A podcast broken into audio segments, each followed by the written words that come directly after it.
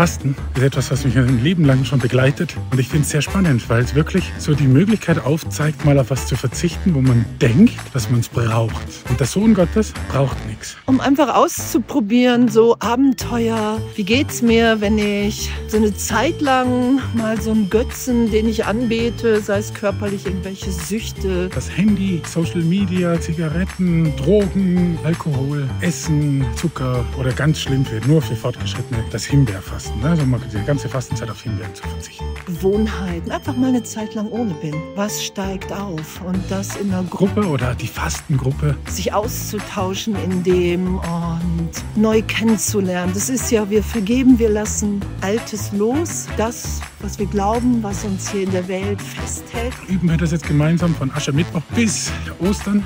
Um wahrzunehmen, wer wir jetzt wirklich sind.